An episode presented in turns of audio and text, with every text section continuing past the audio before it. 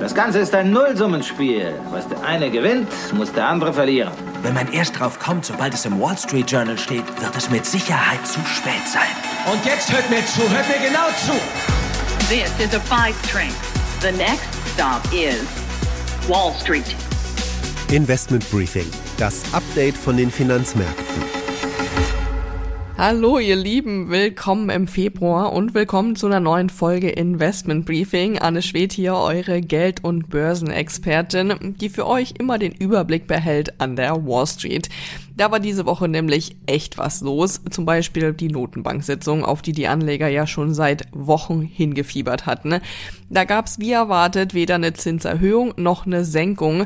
Worauf die Anleger aber gespannt gewartet hatten, waren Hinweise, wie es jetzt weitergehen wird in der Zinsstrategie der Notenbank. Noch vor ein paar Wochen waren über 80 Prozent der Marktteilnehmer davon ausgegangen, dass es im März die erste Zinssenkung geben wird. Diese Hoffnung erteilte unser Partypooper Fed-Chef Jerome Powell aber diese Woche wieder eine Absage. Based on the meeting today, I would tell you that I don't think it's likely that the committee will reach a level of confidence by the time of the March meeting to identify March as the time to do that. But that's, you know, that's going to depend on the data. Das verbreitete natürlich schlechte Laune bei den Anlegern. Wie immer hieß es, man müsse sich die weitere Entwicklung und alle neuen Wirtschaftsdaten genau anschauen für weitere Zinsentscheidungen. Deshalb wurde jetzt auch ganz gespannt auf die neuen Arbeitsmarktdaten geschaut, die am Freitag rauskamen. Im Januar wurden mehr als 350.000 neue Jobs geschaffen, deutlich mehr als die 180.000, die Analysten erwartet hatten. Das zeigt, dass die Wirtschaft weiter stark ist und lässt die Hoffnung auf baldige Zinssenkungen eher noch weiter in die Zukunft rücken. Abgesehen davon war es die Woche der Tech-Earnings. Microsoft kann weiter vom Hype um KI profitieren, warnte aber vor hohen Entwicklungskosten. Bei den Anlegern sorgte das etwas für Verunsicherung.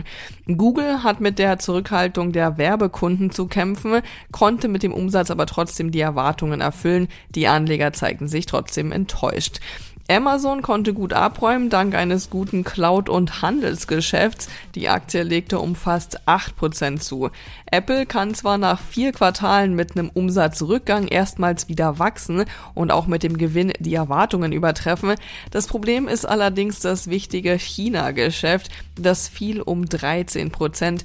Die Anleger straften die Aktie mit einem Minus, das die Schnäppchenjäger aber direkt wieder nutzten, um billig einzusteigen.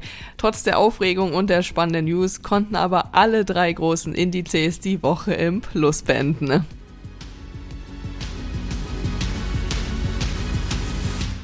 Und das sind unsere Themen in dieser Ausgabe.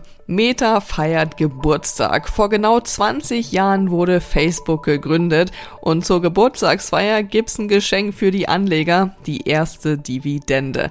Ist das jetzt ein Grund, in die Aktie einzusteigen oder was ist so von den Zukunftsplänen von Meta zu halten? Das kläre ich für euch. Danach bleiben wir im Tech-Sektor. Da laufen ja gerade größere Entlassungsprogramme, unter anderem bei Microsoft und PayPal. Das hat auf TikTok den Trend losgetreten, bei dem Betroffene Videos ihres Rauswurfs hochladen und jetzt müssen die CEOs Stellung beziehen. Aus Anlegersicht führt das zur Frage, ob wir uns Sorgen um die Tech-Konzerne machen sollten sollten. Anschließend das DAX-Update. Die Deutsche Bank hat Zahlen vorgelegt und damit die höchsten Gewinne seit 16 Jahren. Trotzdem sollen auch dort Jobs abgebaut werden. Wie das zusammenpasst, darüber sprechen wir mit meinem Kollegen Christian Schlesiger. Einerseits will die Deutsche Bank 2,5 Milliarden Euro einsparen. Andererseits will sie auch künstliche Intelligenz massiv einsetzen. Beides zusammen führt die Bank offenbar zu der Überzeugung, dass sie weltweit mit 3500 Beschäftigten weniger auskommen kann. Zu guter Letzt geht's wieder in die Community Corner. Diesmal beantworte ich euch eine Frage zu Kryptos. Es geht um das Investmentportal Finanzen.net Zero. Wie sicher ist der deutsche Online-Broker? Das sind unsere Themen heute. Die komplette Ausgabe hört ihr aber nur als Teil unserer Pioneer-Familie. Wenn ihr noch nicht mit dabei seid, dann testet uns doch mal. Für alle, die neu an Bord kommen wollen, gibt's noch ein besonderes Angebot. Schaut einfach mal auf thepioneer.de, meldet euch an und dann könnt ihr hier direkt weiterhören und jede Woche neue Insights mitnehmen. Investment Briefing, das Update von den Finanzmärkten.